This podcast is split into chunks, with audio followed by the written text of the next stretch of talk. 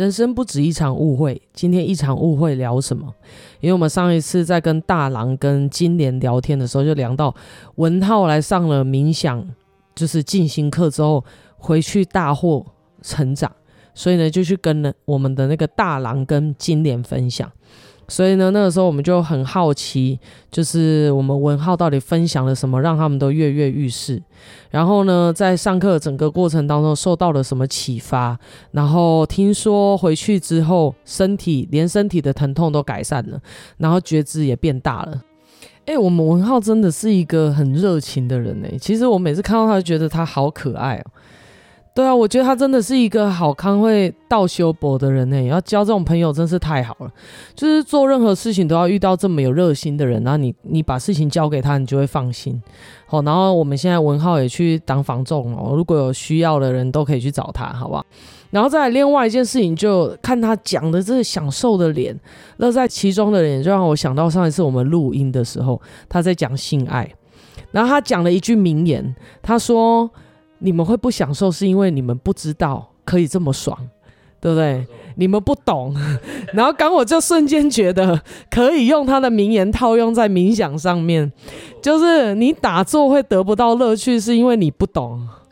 对，你真的不懂。你那个窍打开的之后呢，就会像我们文浩一样，当他尝试过一次之后，他就尽情的想要享受在里面，对不对？然后去徜徉在他的。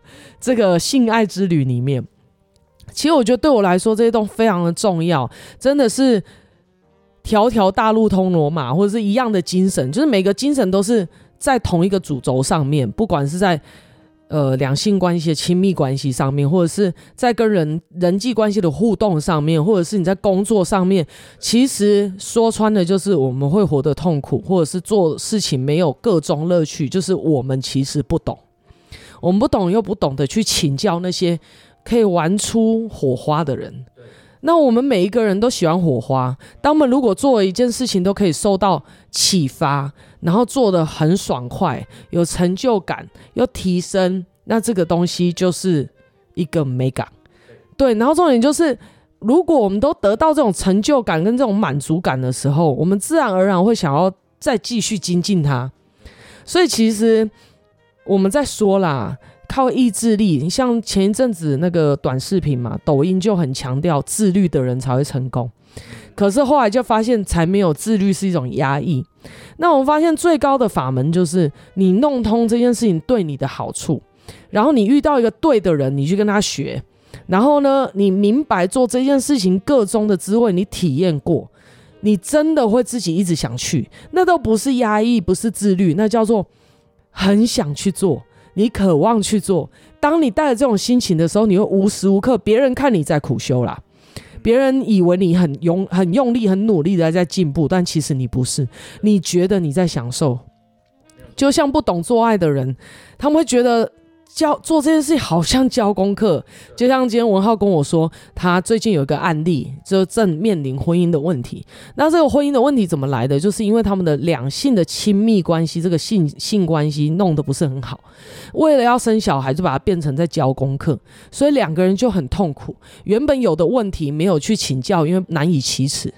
然后他没有去请教，没有解决，然后更加恶化了这件事，就搞到大家想离婚。哦，那就是真的得不偿失。其实有很多事情很简单，去学就有了。可是大部分我们都忘记学习这件事，然后也忘记做一件事都都是快乐的，他不会痛苦。会做的不快乐，一定是我笨蛋，我误会，我设定，对不对？然后我用错误的设定去看待这件事情，所以搞得一点乐趣都没有。那你去想嘛，古人都用这一套，对不对？不管是炼丹术也好，不管是长生术也好，不管是练武功、轻功，什么都好，不管是预知能力也好，感知能力也好，不管是变成宗教的领袖都好，你看释迦牟尼也是坐在菩提树下，对不对？领悟啊，他他开通了。那很多很多很多所有成功的那些灵感，然后那些把。自己的生活、生存，甚至生命发发挥到极致光芒万丈的那种人，都是用这样子的方式。那没有道理，这么愉悦的事情会帮助自己平静，并且获得丰硕成功，对对不对？幸运的事会变成一件痛苦的事，一定是教你的那些人他也不懂，对，然后呢，你也不懂得，就是如果嗯这一条路走不通，我可以换个人问问，真的真的，所以因为精神的东西很容易被人为操作，那不懂的话呢，它就会变得片段，片段就无法贯通。所以原则上真的是这样，像我刚刚在听那个，我刚刚在看那个文浩讲话的时候，就是他的那个投入、享受的表情，让我想到他上一次录性爱那一集，然后就忽然觉得，嗯，果真是有智慧，智慧在哪里都可以用，智慧果然都可以带来愉悦。然后你如果没智慧，你就会很痛苦。还有一个，我记得文浩跟我分享说，他的觉知力也变很强。就是他会觉知到平常之前他打错不会觉知到的东西，对，对不对？看到比如说看到灵性，然后看到灵性在忙碌，对不对？在安排工作，对不对？然后就看到哦，原来这个世界是真的有频率构成的，真的有另外一个空间，真的有灵，真的有神，他在运作事情。所以你透过这件事情，你就会发现哇，只是我们不懂，只是我们。觉知没有打开，不够近，所以我们看不到这个世界真正运作的另外一个样貌，对，对不对？然后所以就会常常发生什么事情都觉得很委屈、很无辜。对，但是呢，冥想共修其中一个好处就是，你整个心静下来之后，你真的会很明确看到这个事情发生的流，然后甚至是感受到灵性，然后这灵性会给你带来启发。对你启发的时候，我跟你讲，那种启发真的不是人可以形容的。就像刚刚文浩他跟我陷入了一样的困境，就是你刚在讲的时候，有没有觉得哇，实在很难叙述，因为太丰富了，太多太多感受了。打坐真的不是在那边发呆没有感觉，它真的真的是很多很好玩的资讯，很好玩的事情，很好玩的启发，很好玩的感觉。那是完全不同的境界，而且常常有时候会发自内心一个很很感动而落泪，真的就是莫名啊，那种能量是从自己内在发出来，你不用外求。哦，这我觉得这种感觉真的是很美妙的。那我们文浩讲的对啊，其实真的就像我上集或是上上集，反正很我讲很多次，就这种感觉只有你自己体验过，你才知道，否则再怎么讲。都形容不出它百万分之一的好，真的讲不出来。我们只能够透过我们自己的收获，而且重点是，即便我讲得出来，也只是我一个人的感受，我一个人这一次的感受。可是呢，每一个人感受都不一样。同样一个人，每一次打坐的状态、冥想的状态、收到的东西，带给你的领悟跟体验都截然不同。所以它真的太丰富了，它真的太美好了。所以呢，真的就是来体验看看，真的真的。对，你有没有觉得人体怎么可以藏这么多东西？对。然后我们还一直在训练忍耐力，但是事实上是身体超会积压东西，哼。你就去想那个青蛙啊，青蛙胀得很大，又不是它真的有肉，它是气，对，它是鼓气的啊。那人为什么会气体积压？因为情绪啊。紧张啊，对啊，他就会开始在里面积啊。然后你真的，你开始冥想的时候，真的是一开始会源源不绝，一直。我那个时候我都会跟我阿九讨论说：“天哪，怎么可以有这么多的嗝？”我一直在想，我的胃那么小，到底那些嗝怎么来的？然后你知道阿九回我什么吗？他说：“肠子多多长？”他说肠子有两百多公分。我说：“哈，所以我是从肠子里面把气挤出来，那我不是在嗝大便？”然后他就说：“有可能哦，你看这人多过分，他都在吓我。但是真的，你那种感觉就是，而且有时候是你背痛哦，然后真的就像文浩讲的，就是你内在灵性会去导引你，然后透过其实身体扭动，它其实不是真的把它扭出来，它是一直频率去共振它，然后就很像是水，水里面有泡泡，然后呢，你的管子是九弯十八拐，你就会用摇晃的方式、共振的方式让它跑起来。”然后你会发现，哎，这个嗝打完之后，怎么奇怪背松了？对，或者是腰比较松了，然后可以挺直了，而且就是很特别的东西。所以你会驼背，或者是像我以前我很驼背，因为呢，我很我以前。不懂的时候就受很多伤，所以胸口的淤积，淤积就驼背，因为你你内在你张不开，很像很像粘黏，然后你胸口就整个很不准。我们我们台语在讲的不准，你觉得你吸很多，可是你都是用喘的。对啊，偷大亏，偷大亏，对吧？讲话也要偷大亏。阿九就常常被我这样问，我说你心情不好，他说没有，我只是喘不过气。那他最近也少很多了，而且在一开始的时候，我们在带。冥想的时候，你会发现他们会一直咳嗽，他们一直咳嗽，然后很多很大多数我在上完第一堂课的时候，他们都跟我说：“天哪，原来我不会呼吸。”然后甚至很多人会很惊讶说：“我很惊讶，我连呼吸都不会。”我发现老师给我指令的时候，我吸我没有办法呼吸，我吸不到气，然后我没有办法把我的胸胸腔扩张，我没有办法。然后他们才意识到平常有多么的紧绷，然后他们才意识到身体传达的讯息给他们，好像在对话一样。对啊，身体会告诉他我好累哦，然后身体会告诉他你不要再给我压力了，我做不到。然后身体会告诉他你该休息了，该放过自己了。诶，这些都会变成讯息在跟你交流。然后当你，我跟你讲，冥想最棒的一件事情是当下。当下它就有效果哦，这个是这除了效果之外，它真的会给你带来启发，因为你会听到身心灵的声音，身有身的声音，心有心的声音，灵有灵的声音，然后你会发现他们会跟你说话，然后你就会说：“那我是谁了？傻瓜，你就是觉知啊，你就是一个觉知。”然后你就你就看到这些声音，然后让他们都有话讲，讲完之后他们就舒服了，这才叫做真正的宣泄。宣泄不是一种压抑，然后压抑完再来发泄，拿东西砸人、砍人、喝酒，对，抽烟，然后或者甚至有些人就去自残、自杀，这些都是压抑的结果。那我们没有在修压抑，我们真的没有在修压抑，因为对我来说，那样东西都是假的。最重要的是你内在是平静，而不是你在做什么。像。像禅家有在做动禅，就是你在动的过程当中，你内在是有禅意的。整个动的过程当中，只是灵性来导引你，然后你会收到很多讯息、很多启发，甚至灵性它透过动的方式驱动你卡住的地方。因为有时候你卡太深了，你不可能只是静静坐在那边，你必须要身心配合灵性的导引，那才能够将身上的负向能量排出来。然后你越动，诶。而且那种动真的跟运动不一样，因为运动有时候真的会累，你会感觉到你越运动越累。前面有一个阶段，我一开始很累，然后后来就有脑内啡激发，脑内啡激发的时候，你就觉得好像蛮快乐的。可能没多久，你会觉得身体是疲累。可是你知道灵性带领的动作，我们俗称灵动，或者是冥想的整个静心的过程当中的这些晃动，或者是瑜伽、舞蹈。武术种种的这些由内在灵性发出来的东西，它真的是越做精神越好，而且身心灵越来越轻松。你会觉得你，你真的很像练轻功，就你一开始身体很重，然后你甚至觉得你每一个脊椎都好用力的要把自己挺起来，可是好痛苦。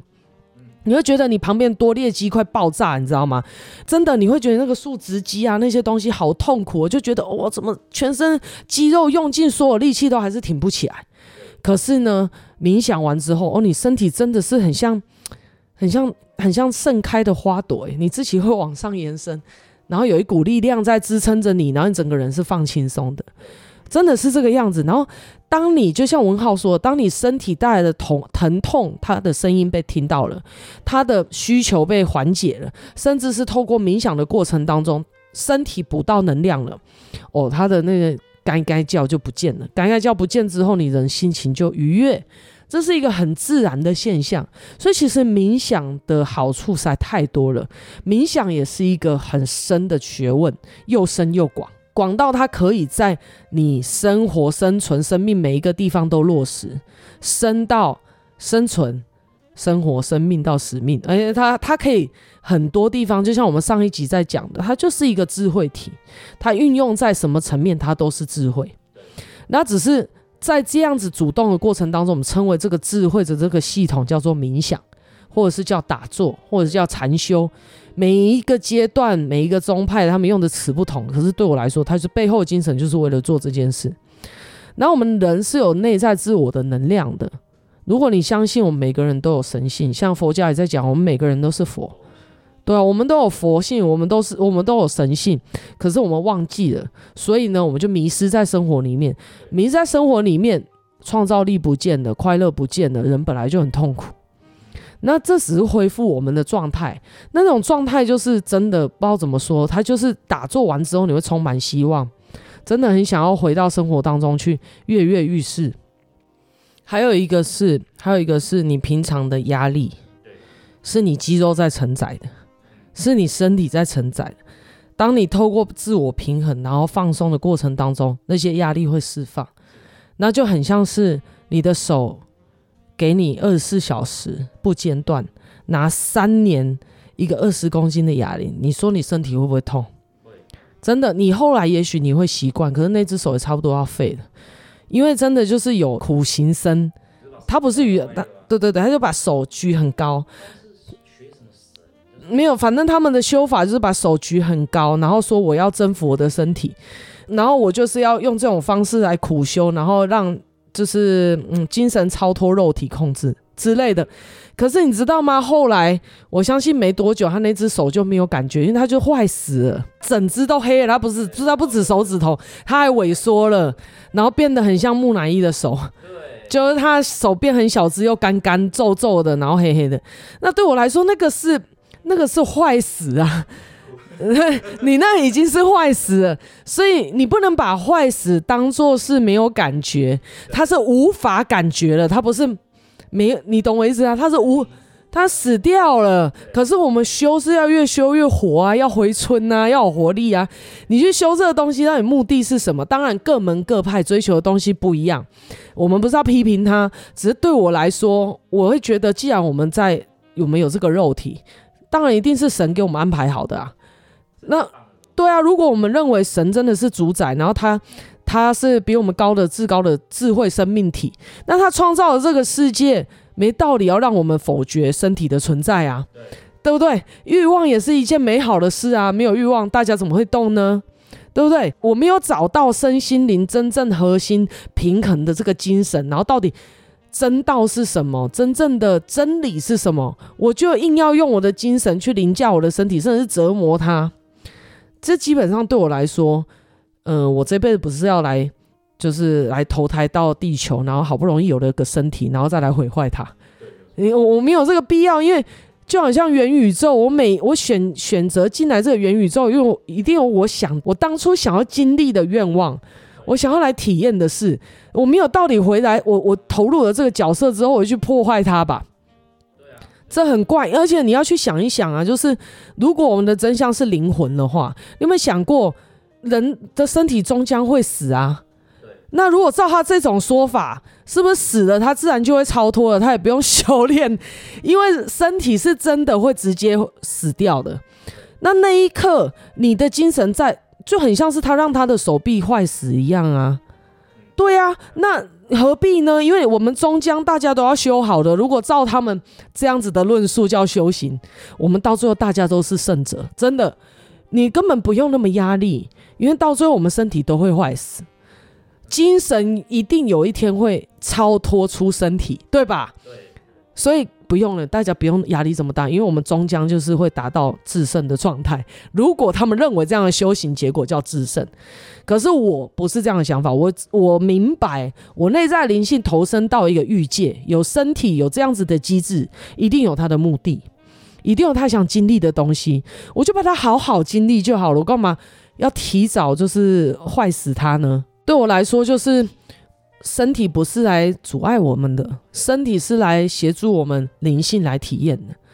我们极致的体验之后，我们会透过这些体验得到真相，得到淬炼，得到明白，得到智慧。重点是这个，我们是经历完之后要后面的无形的精神力，而不是精神力站在一个至高无上的位置去批评身体的存在。然后去批评欲望的存在，然后想攻击它，就像我上一集讲，真正的智慧怎么可能？真正的智慧是特点是看到任何存在都有它的必要，都是神，都是造物主精心的安排，对，对不对？那那他都精心安排给你了，你一直去破坏他，然后告诉你说，然后告诉人家说我修得很好，这个我是不太懂啊，我真的不太懂啊。那因为他们的核心是他们觉得地球是监狱，或者是地球可能是某个维度的十八层地狱，你做了不好的事情，你才会来到人间受苦。对，所以呢，他就是要勇于接受惩罚的这种心情，然后就是。那人家说你该死，打人一巴掌，你就说我另外一把，对，我的确很该死，在打自己一巴掌这种概念，我不知道他们的内在是什么样子的逻辑，可是对我来说不合道理，这真的不合道理，因为苦修不成佛啦，真的苦修不成佛，你一直在那边弄，代表你对这个事情还很执着，你才想用力推开它嘛。我也我我前几集有录到达摩这件事，哎，你跟我真的蛮有共同回忆。我我是看到达摩那一幕，就是他们不是有几个师兄，大家同门，然后在佛寺里面修行，然后修行完，那个师傅就把他们找过来，要让他们还俗，或者是要去传法了嘛，反正就是对不对？然后大家就站在一起，从第一个开始，然后就视线第一级境界、第二级境界、第三级，然后一开始的人就很恭敬，正在下跪，然后哭泣啊，然后感很感谢这个师傅哦，这个和尚还是什么的，可是到了达摩是一语不发，直接转头就走。这个境界你知道吗？就像那个时候，人家跟我说，就是呃，我们不要贪钱呐、啊，什么什么什么。然后我那个时候跟他讲说，你如果对钱不执着哈，你看十块钱跟看五百万是一样的。你如果对啊，你如果还在那边很害怕钱，代表你内在是贪，你不敢要。真的啦，你内在很想要这个钱，你不敢要，所以你才在那边说我们不能收钱。你如果没有这个念头，你连收钱的念头都没有，人家给你钱，你就只，他就只是一个形式，你懂这意思吗？就是一个生存能量，然后就是，哎，我要获得这个东西，给你的生存能量，就是这样而已。大家互相嘛，我给你智慧生存能量，你给我金钱生存能量，就是这样而已。它没有什么，你怎么会有区别心呢？所以我那个时候跟他讲说，真正的没有区别心，这十块跟五百万一样的，你有这个修为的时候，你才真的叫做拿掉贪念。不然你内在都嘛是钱，你还跟我讲说你没有贪心，哎，怎么讲聊这么远？为什么？其实也不是聊很远，就是在讲说，我上一集有讲到，我说真正最厉害的频率跟能量是智慧。对，因为我上一集有讲到一个重点，我说你有没有发现人呢、啊、会在弄不通又不肯学习的时候最疲惫？可是当你你遇到了一个困境，你忽然之间想到一个解答，我告诉你，瞬间你那熬了十个月。或或者是六个月，或者是一年、两年、三年，那个疲惫瞬间不见，然后呢，你就会觉得精神饱满，然后睡一个好觉。所以呢，真正的、真正、真正的会一直让自己源源不绝的能力在学习心，在智慧。那在透过禅坐过程当中，只是在保持这个学习心经历，然后跟内在灵性互动，跟天地宇宙学习，就是这样而已啊。那你就去想象嘛。很像有一个资料库，很像有一个 Google 云端，然后你打坐就是去连接那个 Google 云端，然后去下载智慧，就这样。那这个下载智慧不让你沉迷在里面呢、是你要回来人世间操作。那当你这样做的时候，哎，你一辈子道也有啦，智慧也有啦，所以你离开的时候你也不会执着啊，你甚至会还好感受有道，对不对？有身体。对不对？因为有身体，我才真真切切的感受到，诶，我对欲望是有没有串通？我有没有负荷？我有没有执着？我有没有智障的部分、智慧障碍的部分？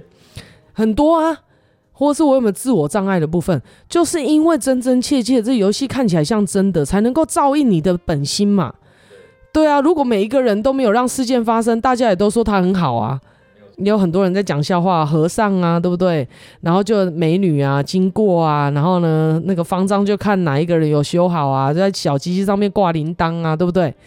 啊，就是这个样子啊，对不对？你没有碰撞，你怎么知道你真实的状态是什么？我们又不是修逃避的，或者是修在那边假装自己好的。你没有让事件发生，不代表你是有智慧的人呢。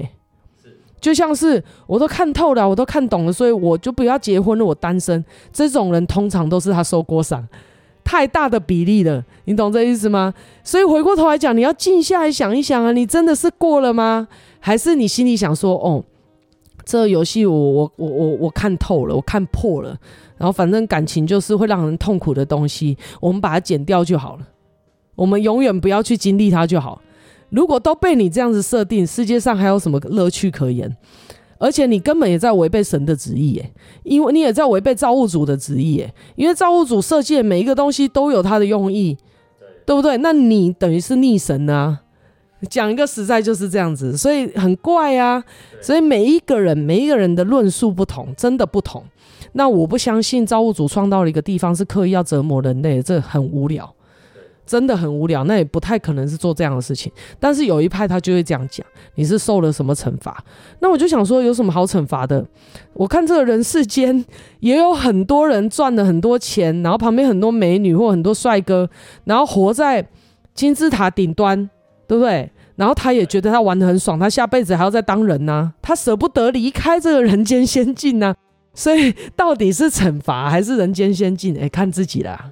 说一个实在讲，那我为什么知道这些东西都是打坐，或者是冥想，或者是静心，然后灵性告诉我的真相，然后就忽然之间觉得，对啊，那有时候弄不通的时候，哎，老师就会跟你讲啊，因为他有他的经验呐、他有他内在灵性啊，大家有不同的经历过程呐、啊，然后大家交流，哎，真相就越来越清明。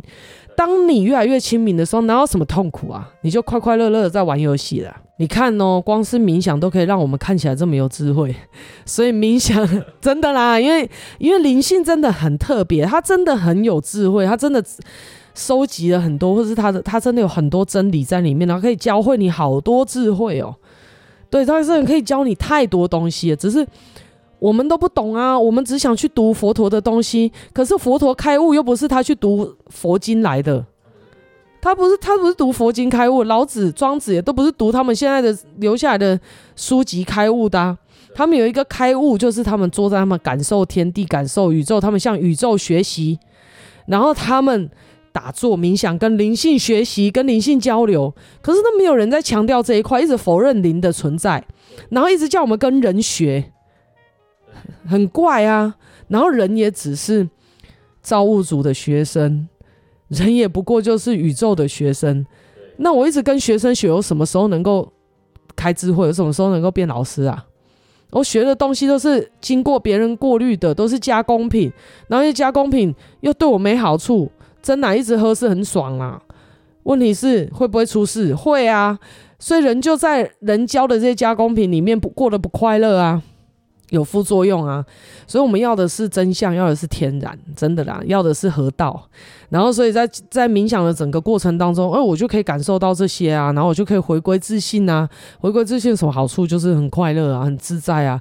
然后我可以经历很多，我不设限，不迷失，我不会畏惧别人的眼光，我也不会对过去的失败有什么后悔。我对未来的未知，我不会有恐惧。我每天都像在玩游戏一样。跃跃欲试，那那这么好的状态，当然会一直想维持啊，对啊，所以呢，当我一直维持这样的状态，我乐在其中。你不想做，你你想耍废的时间，我都在认真经历。我本来就比你容易成为胜出者啊，本来机会就会比较容易站在这种人那一边呢、所以为什么灵性开启、智窍开启，或者是这些这些智慧开启的人，他们可以比较容易胜出？其实道理就。这一集再多听几遍，真的就是文浩来，我们就又可以激荡不同的东西。对，同一个智慧，不一样的面向，好像条条条大路通罗马，就是其实都有一个真理，一个主轴在那边，只是你从哪个角度去切入，哪个角度去经历。那你会发现，哎，两性关系、亲密关系也是为了要达到这样的状态。然后呢，我去工作也是为了达到这个状态。那你会发现，这些路径最终都指向一个核心。就只是这样，所以我们真的这辈子来是来悟道的，然后每一个东西都来促进我们接近智慧，就是这样而已啊！是我们人自己要去区别的。我们我们人最擅长一件事，就是我没有那么懂的，我就说那个东西不好。真的，我们就是有个惯性啊，我们不好，我们我们不懂，我们不会去承认我们不好，我们不懂，我们会说那个东西没有必要存在，那个东西是来浪费我时间。你你，人就是这样子啊。可是说实在的，就是包括性爱、两性关系，然后包括工作，所有都可以修行，所有都可以带来好多启发。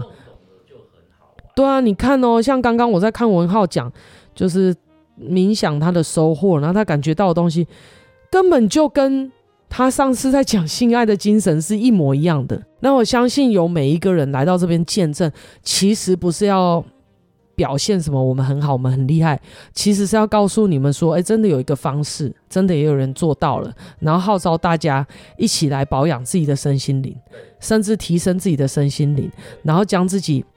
那种来受苦的观念转变呐、啊，真的是我们是来游戏的哈，嗯，我们来享受了，我们来享受的，然后然后去把握自己的生命，然后真的活出一个很耀眼、很璀璨，自己都觉得死得很瞑目，就是真的没有白来，朝闻到夕死可以的那种满足感离开，对。太爽了，很像去游乐园，每个东西都玩过了那种爽感而回家，跟什么都没玩到，然后还觉得玩得很罪恶回家，这个感觉不太一样。都是来一趟，都花了门票钱，真的能够带走的东西差太多了，好不好？好，那我们今天就谢谢文浩跟我们分享这么多。那我们下一集有机会，或者是之后有机会，我再邀请他继续来分享，好不好？谢谢文浩。那大家下一次再见。拜拜。